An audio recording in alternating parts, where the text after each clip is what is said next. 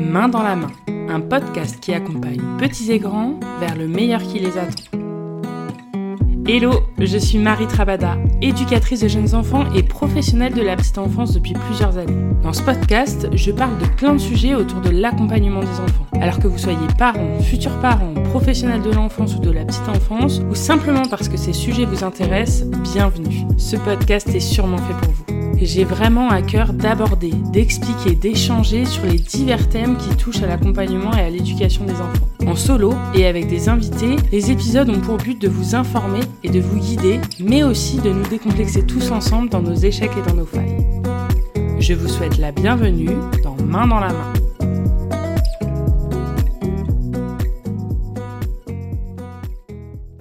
Bonjour et bienvenue dans cet épisode. J'espère que vous allez bien. Nous nous retrouvons aujourd'hui avec une petite semaine de retard sur un thème bien actuel de notre société. On va parler des écrans. La télé, l'ordi, les consoles et aussi surtout nos smartphones. Quelle place doivent avoir tous ces écrans dans la vie des tout petits? Nous allons donc voir dans cet épisode les effets qu'ils ont sur eux, les différentes recommandations en fonction des âges et je vais tenter de vous donner quelques conseils. Je vous souhaite une bonne écoute.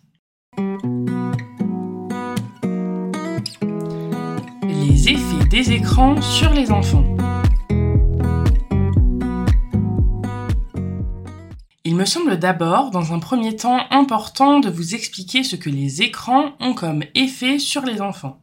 Il est indispensable de les comprendre pour donner aux écrans une place adaptée et adéquate. Pour se développer correctement, un bébé a besoin d'interaction avec les adultes qui l'entourent et de faire toutes sortes d'activités qui vont le stimuler. Lorsqu'un bébé est seul devant un écran, il n'y a pas d'interaction possible. L'écran, les images et les sons se déroulent sans tenir compte de ses émotions et de ses besoins. Pour lui, c'est comme si on ne le prend pas en compte. Cela peut être donc très perturbant et ça va compliquer la construction de ces liens sécurisants qui vont lui permettre de se développer. D'ailleurs, il faut garder en tête que pour un enfant, les interactions avec son environnement et son entourage sont la meilleure source de stimulation pour lui. Plus l'enfant passe du temps devant un écran dans une journée, moins il lui en reste pour jouer, pour parler avec les autres et pour expérimenter des nouvelles choses. Plusieurs études ont d'ailleurs établi un lien entre la sédentarité causée par l'utilisation des écrans et le surpoids chez les enfants. Le manque d'activité physique et la sédentarité, ça peut nuire au développement moteur des enfants et entraver leurs différentes acquisitions comme marcher, courir, lancer, sauter, ramper. En effet, les principaux effets d'une très grande exposition aux écrans en bas âge sont, bah, comme je vous le disais, une moins bonne motricité, parce qu'ils n'ont pas assez de temps de faire leurs propres expérimentations, mais aussi des difficultés à communiquer et à intégrer certaines règles sociales en raison d'un manque d'interaction avec son environnement. On rencontre aussi des difficultés d'apprentissage et d'acquisition de certaines capacités particulièrement en ce qui concerne la mémoire, le développement du langage et l'apprentissage de la lecture et des mathématiques. Une exposition trop importante aux écrans peut aussi provoquer un mauvais contrôle des émotions et des comportements. Effectivement, si les écrans sont utilisés trop souvent pour calmer l'enfant, il va pas apprendre à comprendre ses émotions, à les connaître et du coup à mieux les réguler. Par conséquent, il aura besoin d'un écran pour gérer ses comportements et ses émotions. D'ailleurs, l'utilisation des écrans pour calmer un enfant, c'est une récompense à un comportement un petit peu difficile. Ça ne met donc pas les écrans à une place saine. On peut aussi rencontrer des difficultés d'attention et de concentration. Lorsqu'un enfant regarde beaucoup les écrans, il est confronté à des choses qui vont vite, des images, des sons, des lumières, tout va très vite. Et du coup, lorsqu'il revient à la vie un petit peu plus réelle, parfois ça lui semble un petit peu plus long, un petit peu plus et du coup, il a des difficultés à garder son attention. On le sait bien sûr, les écrans provoquent des problèmes de sommeil. La lumière bleue des écrans bloque la libération de la mélatonine, l'hormone du sommeil, et donc l'horloge interne et les cycles de sommeil peuvent être perturbés. C'est pareil que pour nous les adultes. Et bien sûr, ça peut également provoquer des problèmes de santé. Un surplus de poids, une obésité, de la fatigue, des maux de tête, des problèmes de vue, problèmes de posture, Bref, une exposition trop importante aux écrans peut provoquer toutes sortes de désagréments au niveau de la santé. Alors, vous le verrez plus tard dans l'épisode, il n'y a pas que des points négatifs, et on parle bien d'une exposition trop importante, mais il est important de savoir que la surexposition aux écrans, elle soulève aussi d'autres questions relatives à l'addiction, aux jeux vidéo et aux jeux en ligne par exemple. Un risque accru d'exposition à des contenus choquants ou inadaptés à l'âge de l'enfant. Et aussi à des rencontres, des mauvaises rencontres en ligne qui peuvent engendrer du cyberharcèlement, des arnaques et même de la pédophilie. Il faut donc garder une vigilance accrue sur le contenu que l'on offre à nos enfants. Mais on va y revenir un petit peu plus tard.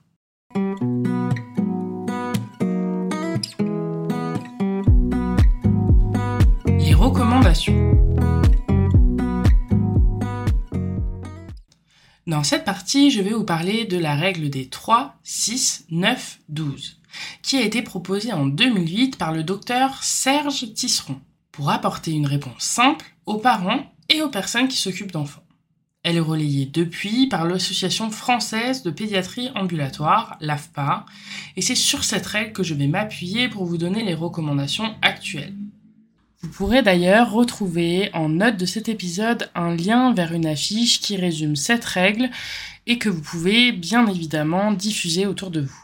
En résumé, cette règle elle dit pas d'écran avant 3 ans, pas de console de jeu personnelle avant 6 ans, pas d'internet accompagné avant 9 ans et pas d'internet seul avant 12 ans. Alors on va bien sûr détailler ces repères, mais cela permet d'avoir un premier petit aperçu des recommandations. Donc avant 3 ans, L'enfant, il a d'abord besoin de découvrir avec vous ses sensorialités et ses repères. Il est vivement recommandé de ne proposer aucun écran à vos enfants. Nous savons que jouer avec votre enfant, c'est la meilleure façon de favoriser son développement. À cet âge, les enfants, ils préfèrent les histoires lues ensemble, les comptines ou même les jeux en interaction avec les adultes plutôt que les écrans. Et alors si vous me dites qu'il n'y a que les écrans qui l'intéressent, c'est peut-être qu'il a déjà été trop exposé. Et qu'effectivement, la surstimulation l'hypnotise. Il va donc falloir proposer des temps sans écran en réduisant petit à petit son temps d'exposition. Il faut également garder en tête que la télévision qui reste allumée en fond sonore dans une pièce, elle nuit aux apprentissages de votre enfant, même s'il ne la regarde pas le son et l'image, ils vont venir parasiter son jeu, son échange avec vous et ses acquisitions. Et si on souhaite vraiment intégrer des outils numériques comme des dessins animés adaptés à leurs âges ou des comptines, c'est toujours accompagné, et vraiment pour des courts instants de manière très exceptionnelle. On peut bien sûr de temps en temps faire un visio avec un proche, mais ça doit être vraiment ponctuel la règle, c'est pas trop souvent, pas trop longtemps et toujours accompagné d'un adulte. Car faut savoir qu'un bébé devant un écran, quel qu'il soit, même si on a l'impression qu'il ne le regarde pas, il a besoin d'un adulte à ses côtés pour lui expliquer ce qu'il se passe et pour réagir à ses besoins et à ses émotions. De 3 à 6 ans, on peut, toujours sans obligation bien sûr, commencer à intégrer des temps d'écran. Mais en priorité, l'enfant qui est toujours dans la découverte et dans l'acquisition de nouvelles compétences, il a besoin d'être stimulé par des jeux, des activités et des moments ludiques adaptés à ses besoins. Ces temps d'écran, ils doivent être plutôt courts et avec des programmes adaptés. Bien sûr, pas d'informations télévisées, pas de séries ou de films adaptés aux adultes et non aux enfants on n'hésite pas à regarder en amont le programme ou la vidéo que l'on va proposer à l'enfant. Car parfois, certains programmes qui sont censés être adaptés aux enfants ne le sont pas toujours réellement. À cet âge, des jeux vidéo adaptés peuvent apprendre à l'enfant à se projeter dans la peau du personnage. Il est cependant important de sensibiliser le jeune enfant au fait que les écrans simulent cet environnement et cette vie fictive, comme dans les jeux d'imitation.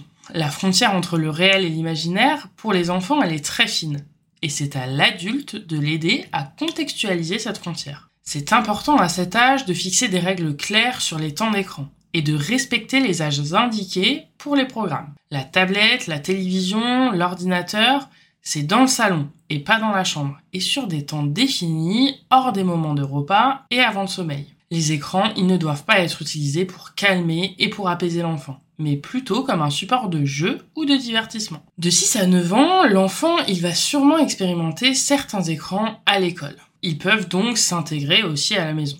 Il faut quand même garder en tête qu'à cet âge, l'enfant il a besoin d'interagir avec des enfants de son âge et de découvrir les règles de son environnement social.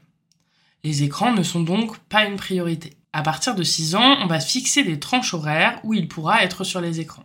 On invite toujours l'enfant à alterner des temps d'activité sur les écrans et des temps de jeu réels en intérieur ou en extérieur. C'est toujours important de continuer à verbaliser avec lui sur ce qu'il voit et ce qu'il fait. C'est important que ces temps d'écran, elles ouvrent la discussion avec vous, l'adulte. On n'hésite pas à poser des questions, à mettre des mots sur ce que l'enfant a pu voir et sur ce qu'il a pu comprendre. C'est pour ça qu'il est indispensable que ces temps soient surveillés et supervisés par l'adulte. La règle reste la même. La tablette, la télévision et l'ordinateur, même la console, c'est dans le salon et pas dans la chambre. À cet âge-là, on peut commencer à sensibiliser l'enfant sur certains points.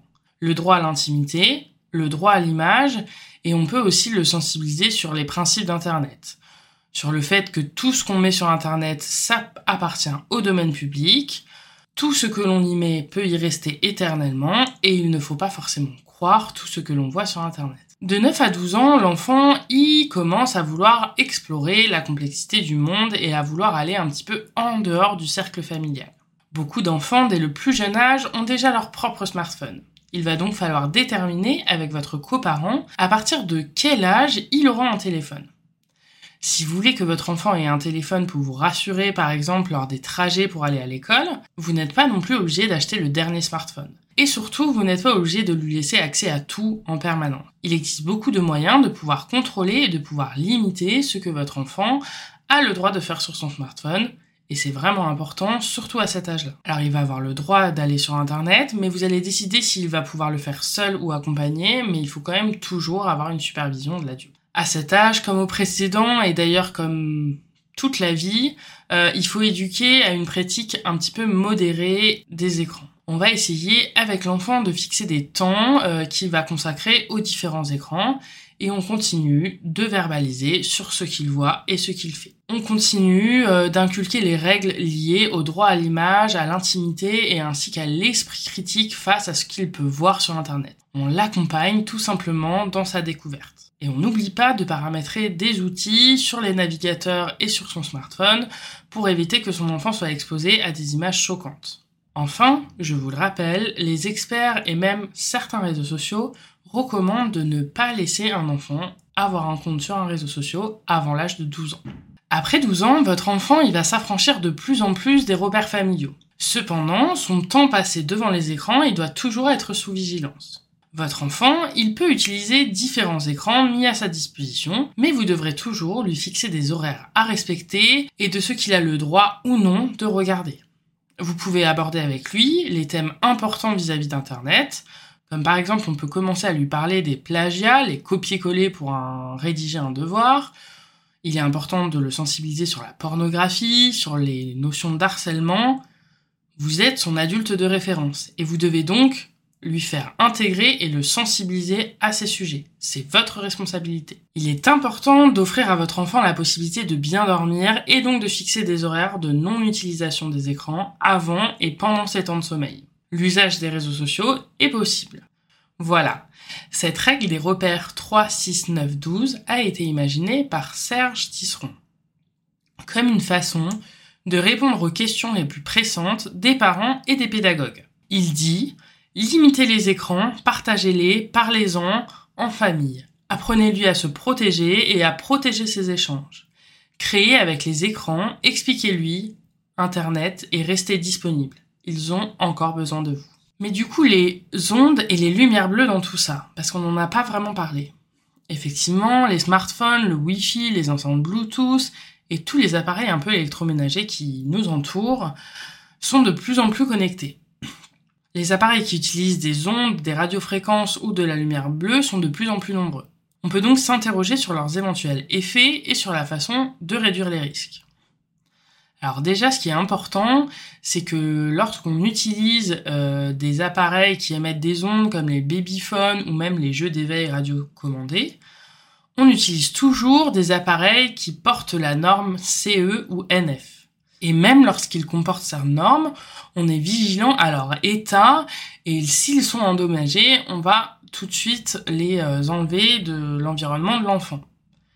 Pour les babyphones, par exemple, on les tient quand même éloignés du lit de bébé, on les met pas à l'intérieur du lit, mais un petit peu à côté, ça ne vous empêchera pas d'entendre ce qui se passe.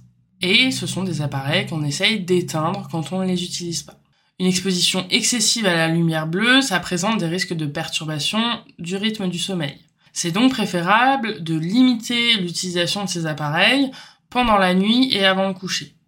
Et on évite d'utiliser une veilleuse qui émet une lumière bleue pour les nourrissons.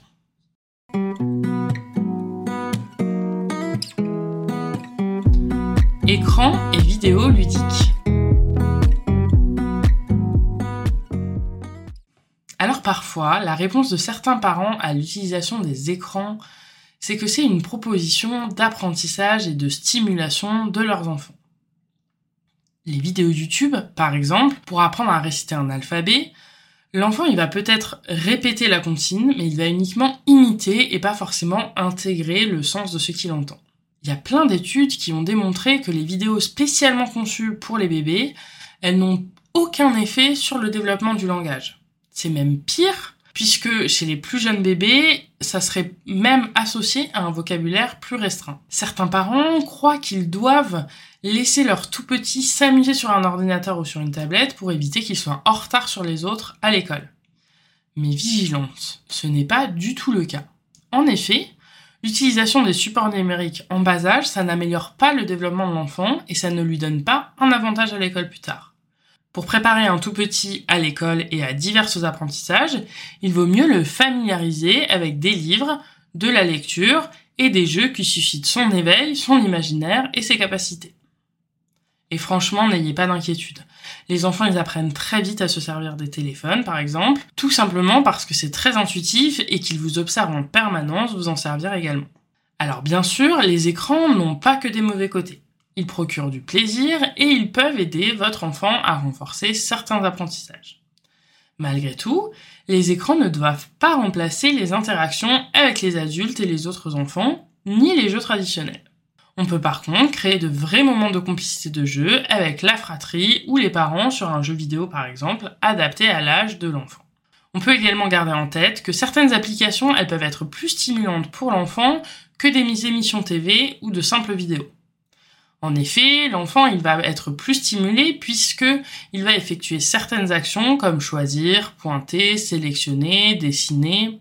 Des applications interactives d'apprentissage de la lecture, ça pourrait aider aussi l'enfant à reconnaître des sons et à apprendre des nouveaux mots.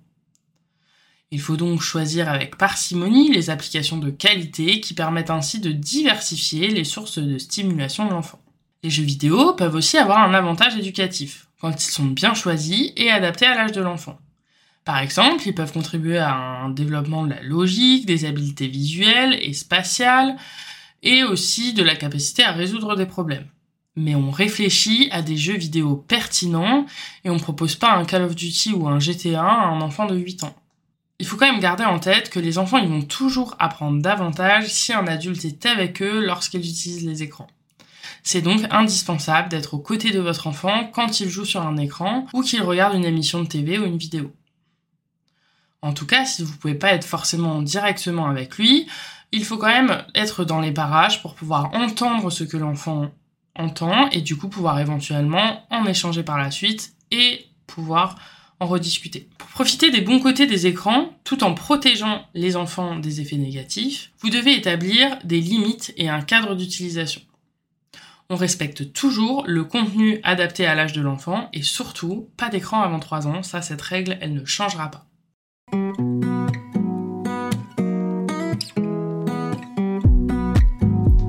Alternatives et solutions.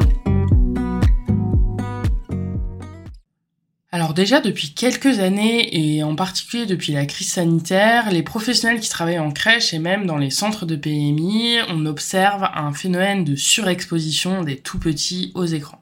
Ça peut être la télé, la tablette, le smartphone, l'ordi ou même la console de jeu. Mais le point commun de tous ces écrans, c'est que ça émet de la lumière et que ça capte l'attention de l'enfant. De 3 à 5 ans, euh, les enfants de cet âge, ils ne devraient pas passer plus d'une heure par jour devant un écran tout appareil confondu. Et à partir de 5 ans, on considère que vraiment le maximum, c'est 2 heures par jour. Au-delà de ces recommandations, il peut y avoir des effets vraiment néfastes sur le développement des enfants.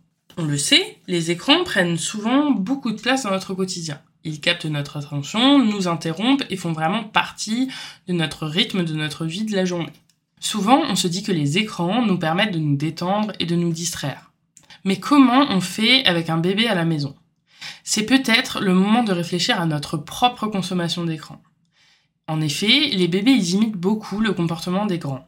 Alors c'est peut-être le moment de changer un petit peu nos habitudes. L'idée c'est pas forcément de tout changer, mais plutôt d'y aller progressivement et surtout de choisir les moments adéquats pour utiliser par exemple son téléphone. C'est important de prendre conscience du temps que l'on passe devant nos écrans. On se rend peut-être pas compte, mais cela nous rend moins attentifs et moins disponibles pour son bébé. On peut choisir des moments à partager avec bébé sans aucun écran. La tétée, les repas, le coucher, les moments de retrouvailles, de discussion, c'est des moments privilégiés, on apprécie encore plus d'être complètement disponible. Pour bien en profiter, ça demande un petit peu d'organisation. Alors n'hésite pas, en tant qu'adulte, à mettre son téléphone en silencieux, à le laisser dans une autre pièce lorsqu'on est vraiment dans un moment privilégié avec son enfant. On peut aussi se fixer une limite de temps quand on regarde un dessin animé en famille, par exemple. Nous, par exemple, en crèche, en tout cas, moi, dans ma crèche, ça se passe comme ça, et je sais que dans la plupart des lieux de garde d'enfants, c'est comme ça. Nous avons nous avons interdiction d'avoir nos téléphones sur nous. Tout simplement parce que lorsqu'on a son smartphone, on est souvent sollicité à regarder un message, regarder une notification, regarder quelque chose, et on est tout de suite moins disponible pour les enfants qui nous entourent. Je l'ai déjà dit, mais du coup, euh, comme l'exposition aux écrans euh, peut nuire au sommeil, c'est recommandé d'éteindre les écrans au moins une heure avant d'aller au lit. Et d'ailleurs, on devrait faire la même chose en tant qu'adulte. Alors du coup, on peut se poser la question, est-ce qu'un enfant peut vraiment devenir dépendant aux écrans? Alors oui, c'est possible, même si c'est quand même extrêmement rare.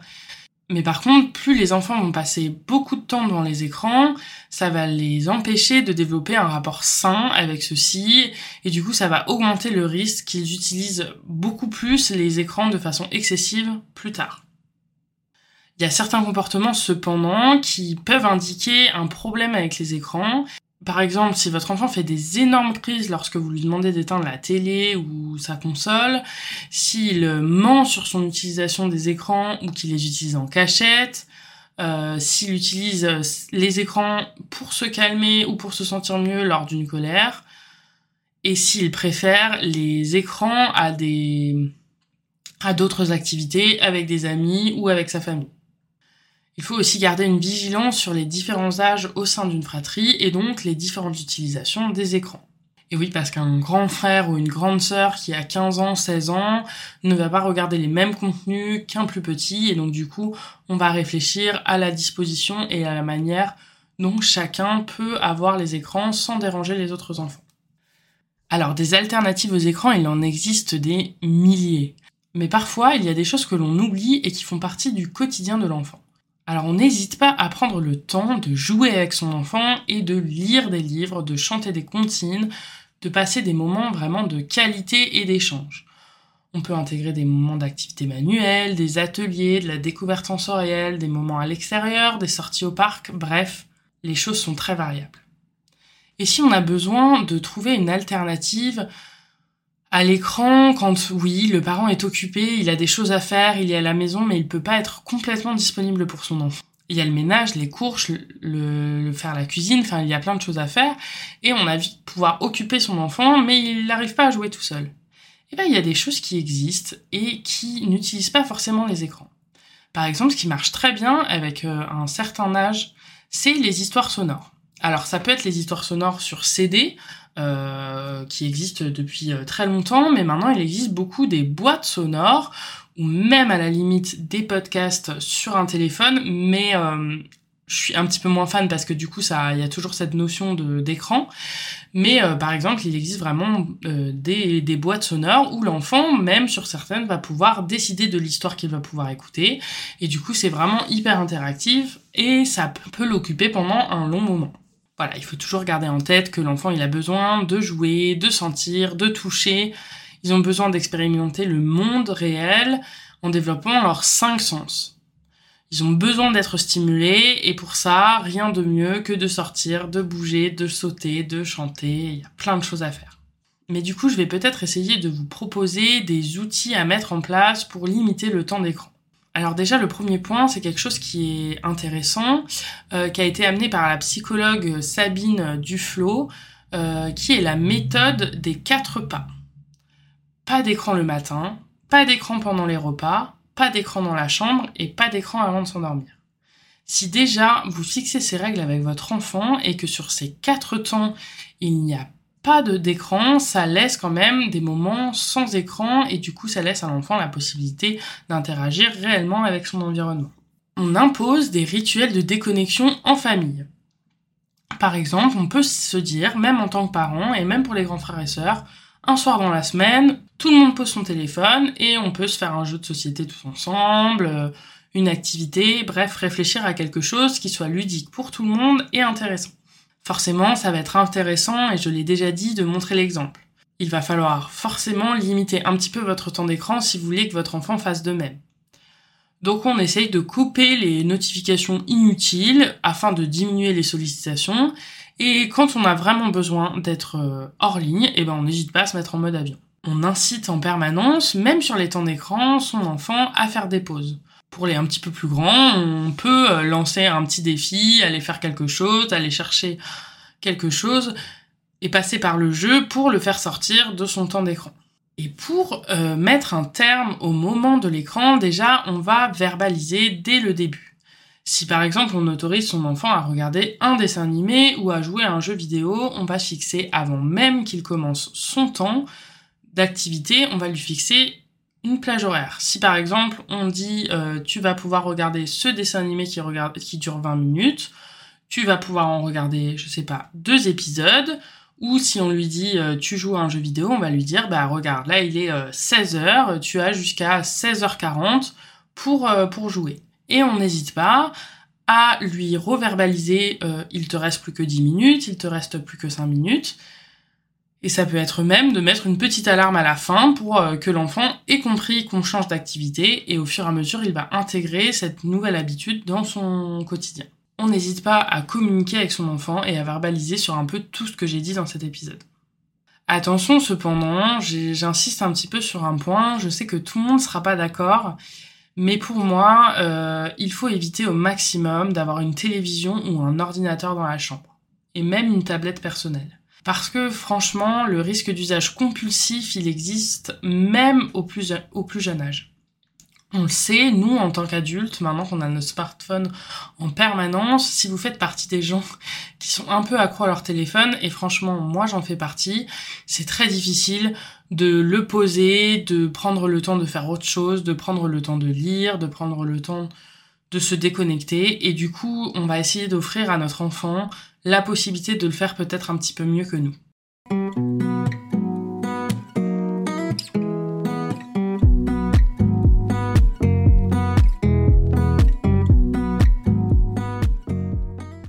Et voilà, c'est la fin de cet épisode. J'espère que cet épisode vous aura informé et donné des pistes pour offrir aux enfants qui vous entourent des moments de qualité en dehors des écrans c'est important de bien encadrer l'usage que fait un enfant des écrans en limitant son temps d'utilisation et en choisissant du contenu adapté à son âge.